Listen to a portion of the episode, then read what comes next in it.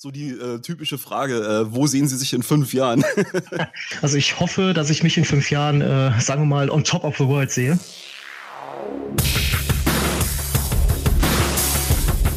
Die Szenemacher. Der Podcast für Kulturschaffende, Medienmacher und Nerds. Hallo und herzlich willkommen zur ersten richtigen Ausgabe von Szenemacher. Und äh, ja, vielen Dank erstmal für den Support der letzten Woche. Der Launch ist super gelaufen. Direkt 50 Likes auf der Facebook-Seite und sehr viele nette Kommentare über PN. Ähm, hauptsächlich via Facebook äh, einige Kooperationsanfragen. Da werde ich auch sicherlich ähm, die nächsten Tage drauf eingehen. Ein paar von euch habe ich auch selber mal ähm, angeschrieben. Bei einigen warte ich noch, da bin ich sehr gespannt, was daraus wird. Ja, aber bevor wir uns jetzt groß mit der Zukunft beschäftigen, wenden wir uns doch mal den heutigen Gast zu. Der Basti Scholz ist das von Madhouse Promotion und ich finde, der hat einen ganz innovativen und modernen Ansatz, gerade im Rock-Metal-Bereich mit Musikpromotion umzugehen und ist mir dadurch auch besonders aufgefallen. Ich bin total gespannt, was er zu erzählen hat. Er ist ungefähr zehn Jahre jünger als ich, hat ähm, zwar einen ähnlichen Background, wir sind beide Medienkaufmann, aber er hat ähm, bei seiner Plattenfirma Arbeit schon festgestellt, nee, äh, das will ich irgendwie vielleicht nicht so, ähm, das ist mir zu alt hergebracht und äh, da verfolge ich einen anderen Ansatz. Aber da wird er sicherlich persönlich mehr dazu erzählen wollen, deswegen sage ich jetzt erstmal Hi Basti und vielen Dank, dass du da bist. Servus. Ja, du machst ja verschiedene Dinge. Also Events habe ich da gesehen, also eine Benefits-Veranstaltung, aber was ist jetzt so dein Hauptding? Äh, prinzipiell ist mein Hauptprojekt eigentlich Madhouse Promotion. Also einige werden mich eventuell kennen als Basti von, von Madhouse und ich versuche Underground-Bands eine Plattform zu bieten, dass die bekannter werden können. Und ähm, so wie ich deinen Ansatz verstehe, ähm, bist die Plattform vor allem du, ne? Äh, ganz genau. Also hauptsächlich äh, konzentriere ich mich dabei auf äh, Snapchat, auf Facebook und auf WhatsApp. Snapchat, das finde ich interessant. Also ähm, ich habe bis jetzt mit Snapchat kaum Berührungspunkte gehabt. Kannst du mal so kurz umreißen, inwiefern man ähm, promomäßig bei Snapchat was machen? Äh, prinzipiell hat Facebook äh, ein, eine, einen großen Machtanteil abgenommen von Snapchat, weil Snapchat hatte früher die Funktion, dass du eben kurze Videos oder eben diese Story-Funktion, äh, dass, dass du dadurch eben auch auf Snapchat interagieren konntest. Aber das Projekt wurde halt adaptiert von äh, jetzt von den WhatsApp Stories, von den Instagram Stories. Das haben die eigentlich von WhatsApp abgeschaut. Äh, also ursprünglich habe ich das, was man jetzt mit den Stories macht, auf Facebook und WhatsApp äh, ursprünglich über Snapchat gemacht. Und ähm, das heißt, äh, du hast jetzt deine Aktivitäten auch mehr so auf äh, Instagram Stories und sowas verlagert? Äh, genau, weil Instagram ist da wesentlich innovativer momentan, was das angeht. Die haben Umfrageoptionen reingebracht, äh, die haben Quizfunktionen mit reingenommen. Du kannst also auf, Snap, äh, auf äh, Instagram momentan viel mehr mit den Leuten interagieren. Okay. Äh, wie kam es dazu? Was hat dich dazu veranlasst zu sagen, hey, ich mach, ich mach Musikpromotion? Ähm, prinzipiell hat das alles damit angefangen, dass ich meine Ausbildung früher bei einer Plattenfirma gemacht habe. Und äh, die Plattenfirma, die war schon relativ äh, involviert in die ganze Materie. Und äh, wir hatten gerade aus dem Black Metal und Pagan-Bereich hatten wir relativ große Künstler unter Vertrag, äh, sowas wie Black Messiah, Tür, Adon Brute. Und äh, da sind natürlich auch viele, viele Anfragen von kleineren Bands hängen geblieben. Und wenn man sich die Bands angehört hat und dann quasi Rücksprache gehalten hat mit dem Team oder mit dem Labelchef und dann kam öfter die Antwort so, nee, ist uns zu klein, ist uns zu unbekannt, brauchen wir nicht, das, da, die kriegen wir nicht vermarktet. Und da habe ich halt einfach für mich äh, dieses äh, Potenzial gesehen oder beziehungsweise diese Nachfrage an jungen Bands, die gerne möchten, aber nicht können. Ich meine, da hast du dir eine Aufgabe vorgenommen, die ist wirklich sehr schwierig. Ne? Also es gibt ähm, nicht viel schwierigeres als ähm, effektive Musikpromotion, gerade im Metal-Bereich heutzutage.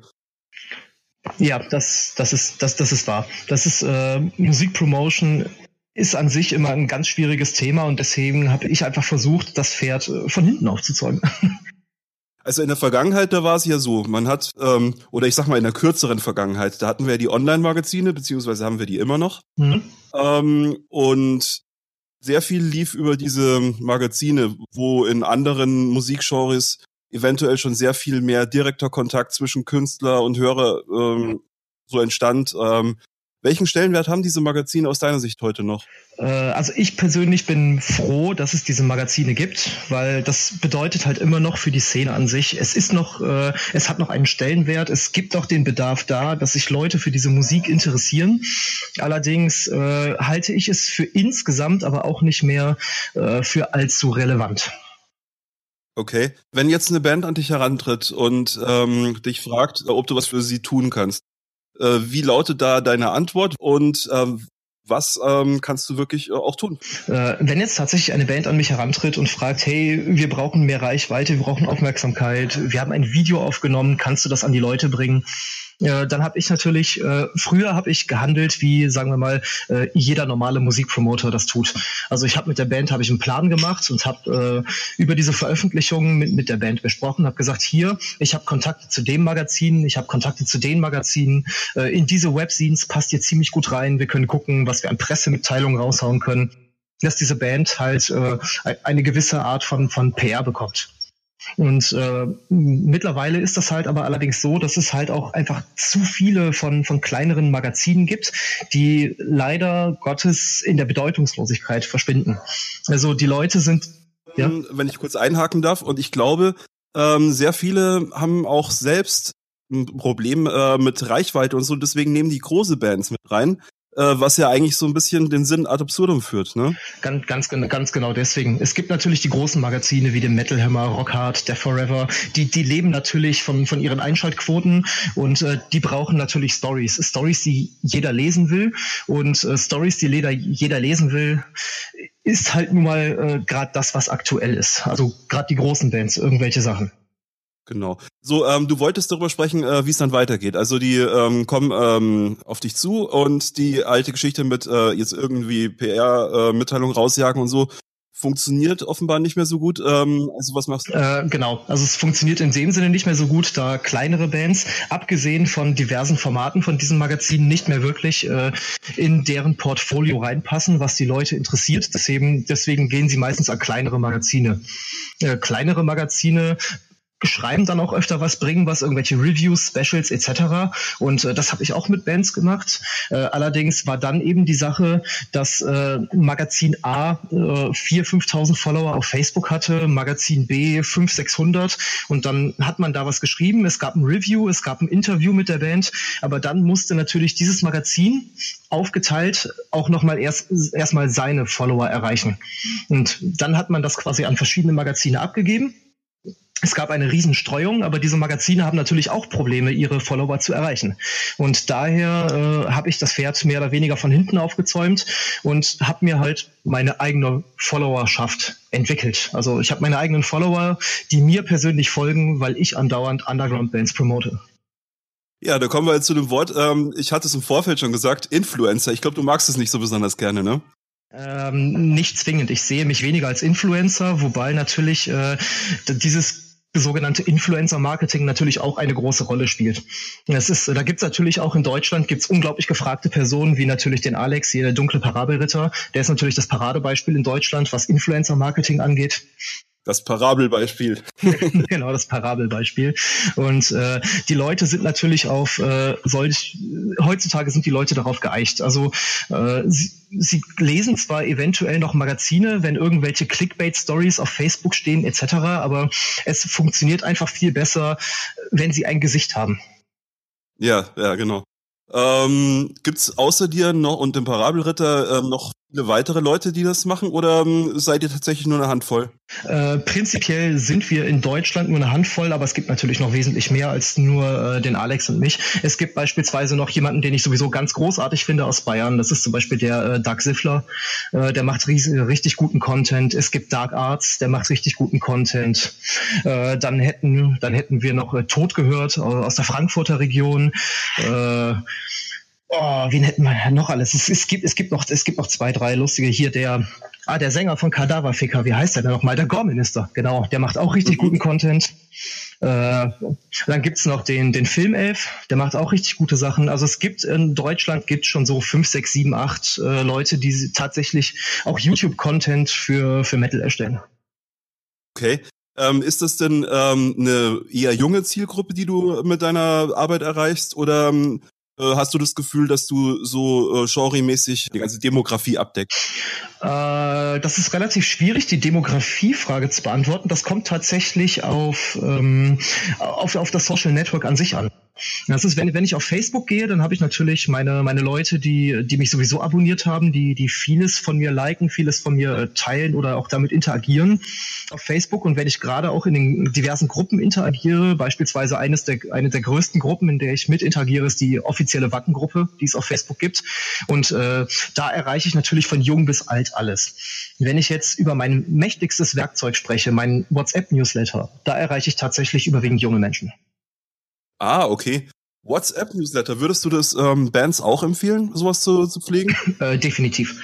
Das ist also, also der, äh, gerade nach dem Influencer-Marketing, was halt in den letzten Jahren groß geworden ist, es geht der Trend jetzt gerade zum Messenger-Marketing.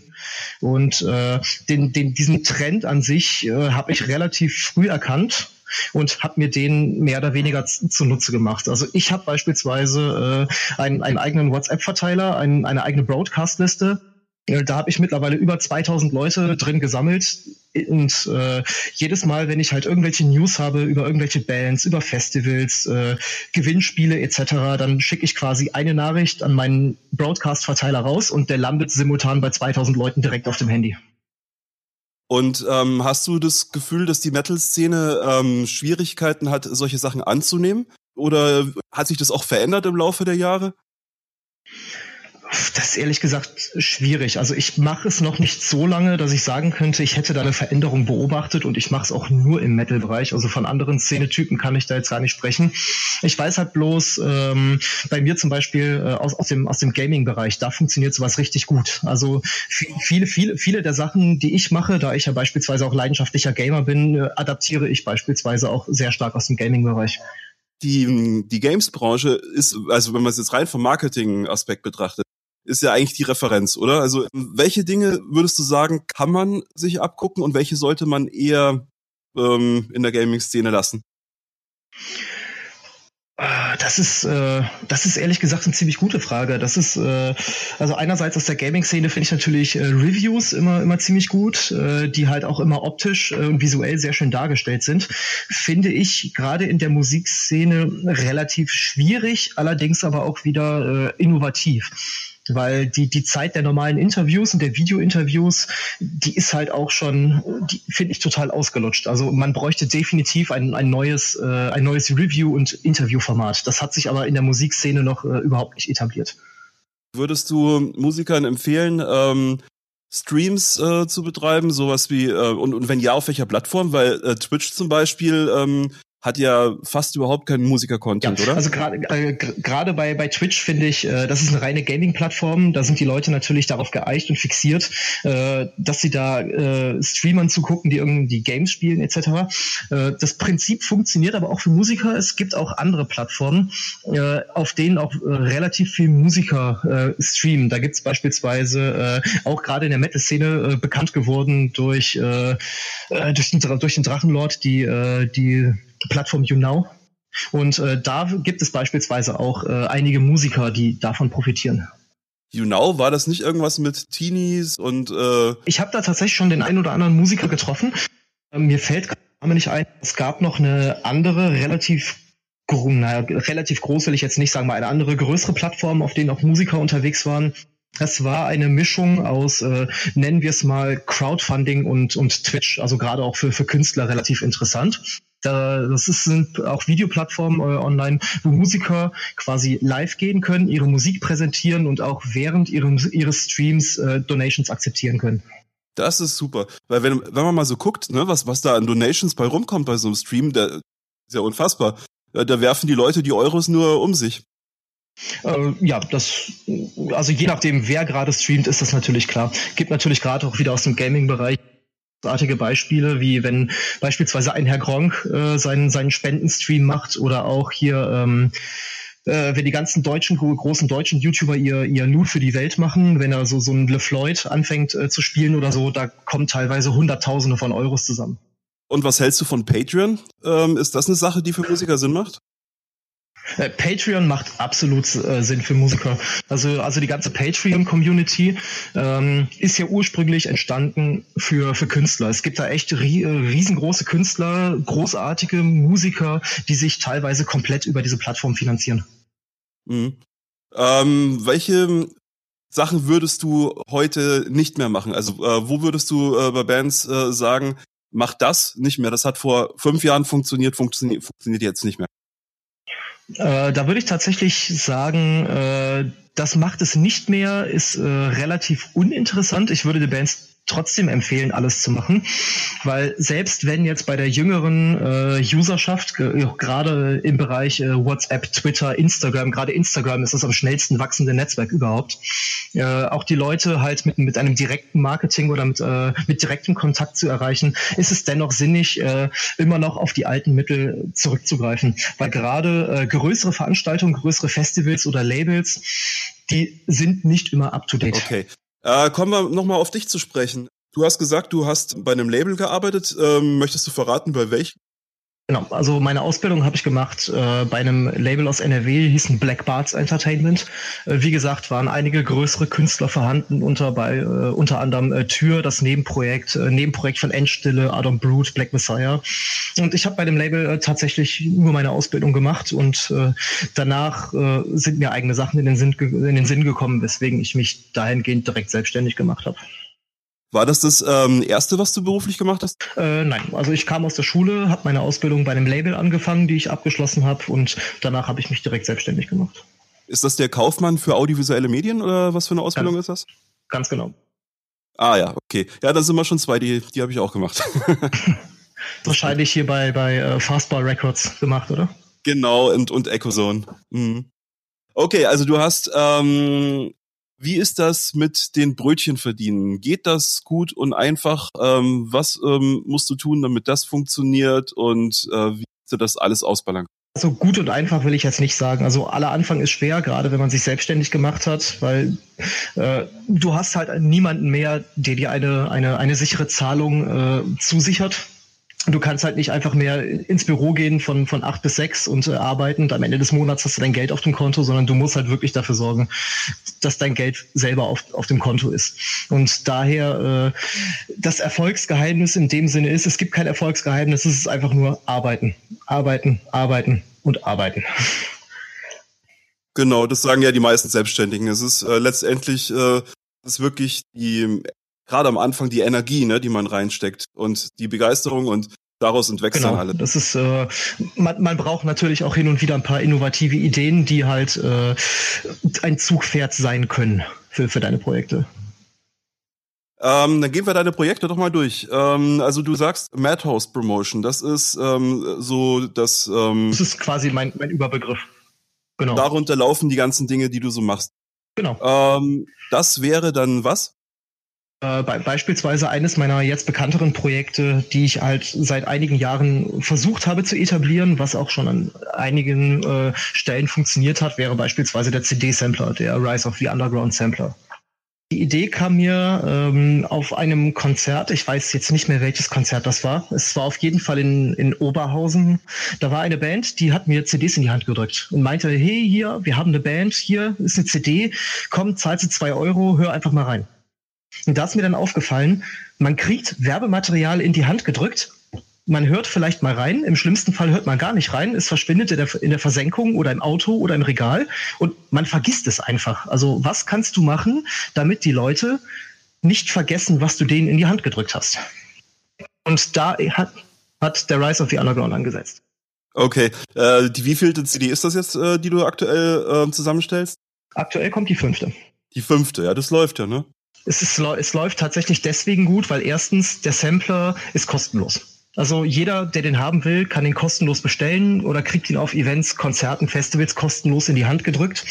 Aber eben nicht einfach nur als CD, weil eine CD ist halt einfach zu langweilig. Die verschwindet in der Versenkung. Deswegen habe ich mir quasi ein, wie, wie gesagt, so also ein Erlebnispaket ausgedacht, so dass wenn die Leute dieses dieses Paket entgegennehmen, wo der eigen, wo die eigentliche CD drin ist, dass die einfach diesen, diesen Wow-Effekt haben, so nach dem Motto, was ist das denn Geiles?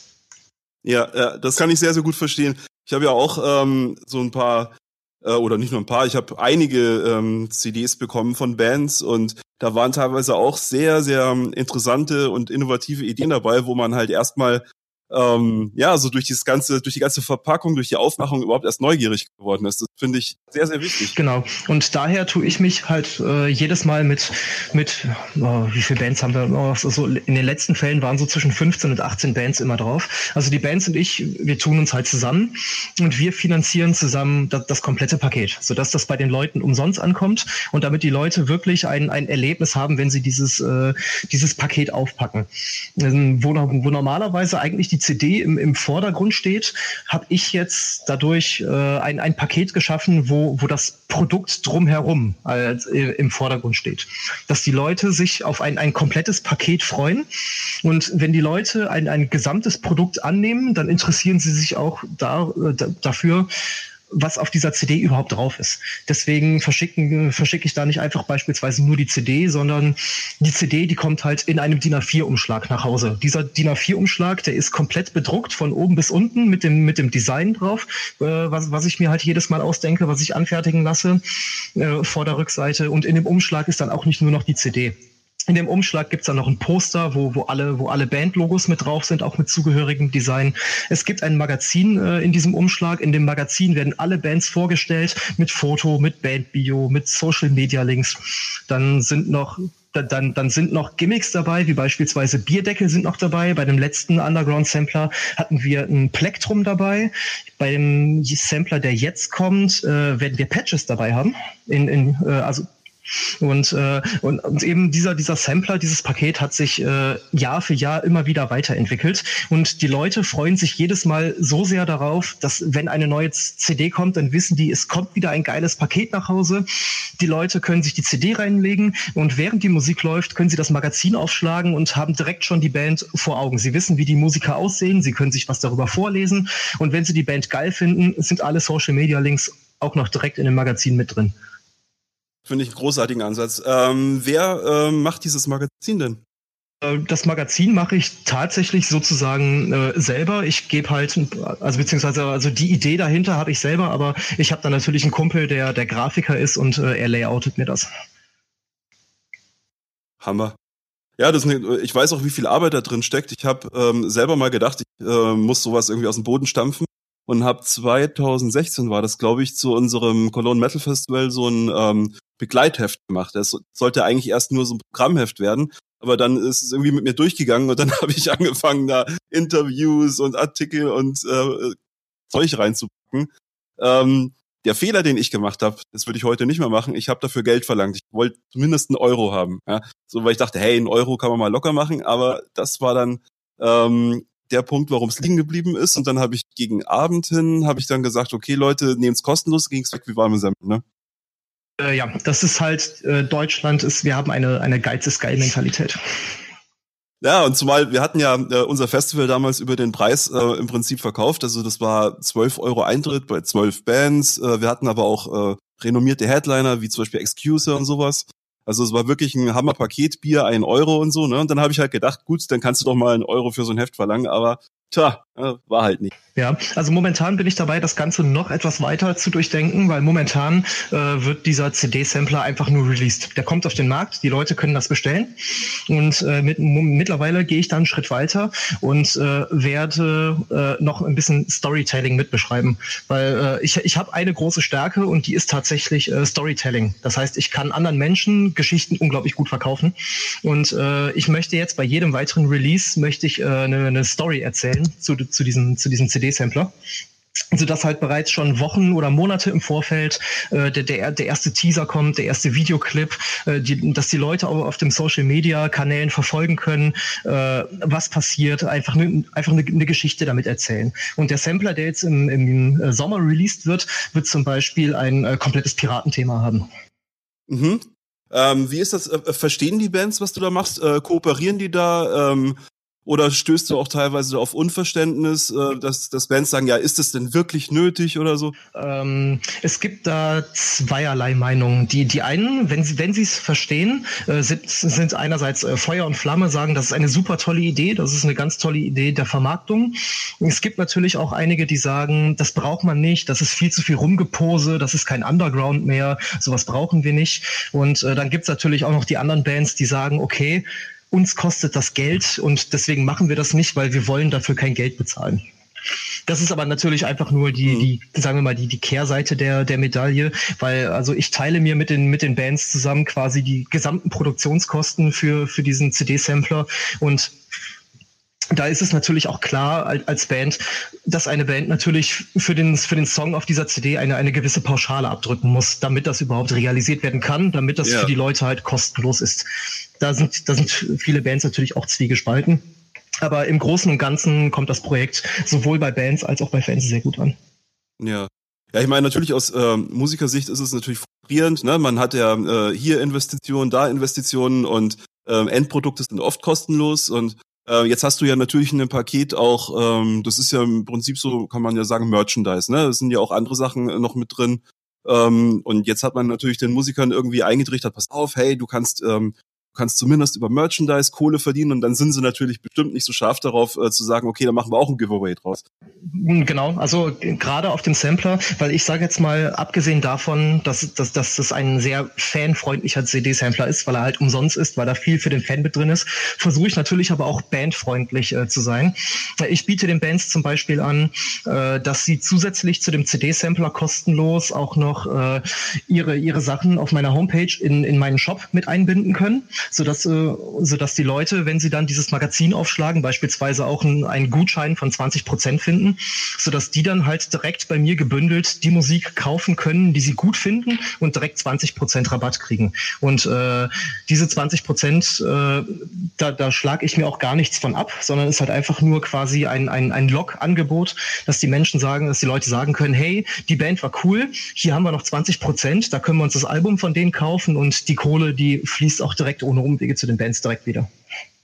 Hast du ein Artist-Roster in dem Sinne oder ähm, sind das immer so ähm, modulare Geschichten, also dass eine Band für eine gewisse Leistung mit dir zusammenarbeitet, dann wieder was äh, mit jemand anderem zusammenarbeitet? So wie, wie ist das genau organisiert? Ähm, ein, einen richtigen Artist-Roster habe ich nicht, weil ich bin in erster Linie bin ich bin ich Promoter und äh, da kann man natürlich sagen, hey, wir arbeiten längerfristig zusammen, aber überwiegend äh, sind das natürlich modulare Geschichten, wie, wie, du schon gesagt hast. Also eine Band kommt auf mich zu und sagt, hey, wir haben schon mal mit dir gearbeitet, wir bringen ein neues Musikvideo raus, äh, wir möchten das nochmal machen. Es gibt natürlich auch Bands, äh, mit denen ich schon länger zusammenarbeite. Das ist aber, das kommt aber nur ganz, ganz selten vor. Also ich habe eine Band, mit der ich, äh, mit der ich sehr viel zusammen mache, denen besorge ich hin und wieder auch äh, Konzerte, die promote ich, äh, für die mache ich teilweise auch Merchandise. Aber das ist halt äh, doch eher relativ selten, weil wenn, wenn ein, ein fester Roster einfach zu groß wird, dann äh, kann kriege ich das alles nicht mehr gebacken. Ähm, was ist so deine Vis äh, Vision mit Madhouse Promotion? Wo willst du persönlich ähm, hin? So die äh, typische Frage, äh, wo sehen Sie sich in fünf Jahren? Ja, wo, wo, sehe, wo sehe ich mich in fünf Jahren? Also ich hoffe, dass ich mich in fünf Jahren, äh, sagen wir mal, on top of the world sehe. also äh, meine, meine, meine Vision ist es tatsächlich, äh, die Welt einfach nur mal auf, auf, den, auf den Kopf zu stellen. Ich bin, ich bin kein großer Bürokrat, ich bin kein riesengroßer Geschäftsmann, sondern ich bin halt auch einfach nur, nur ich. Ich, ich saufe, ich rauche, ich gehe auf Konzerte, ich gehe auf Festivals, ich habe einen ich hab einen Heidenspaß in, in meinem Leben und das, was ich mache, macht mir halt einfach am meisten Spaß und äh, wenn ich irgendwas will, dann ist es Sex, Drugs und Rock'n'Roll und halt einfach mit dem, was ich mache, die Welt einmal komplett umkrempeln. Ähm, ich habe gerade so die Idee gehabt, äh, wir könnten eigentlich von der Band, die du aktuell besonders gut findest, noch einen kleinen Song anreißen am Ende. Ähm, möchtest du den Leuten was Spezielles vorschlagen? Ja klar, da kann, da nehme ich natürlich die Band, mit der ich sowieso schon, äh, viel, mit der ich sowieso schon viel arbeite. Und äh, dann, dann teaser ich den Song jetzt einfach mal an und ich würde einfach mal vorschlagen, checkt diese Band einfach aus. Die Band nennt sich Snakebite aus NRW. Die treten richtig in den Arsch. Und hier präsentiere ich euch einfach mal den Song Two Desperate Hearts. Super. Und wir hören uns nächste Woche. Dann viel Spaß mit dem Song euch allen und bis dann. Ciao. Tschüss.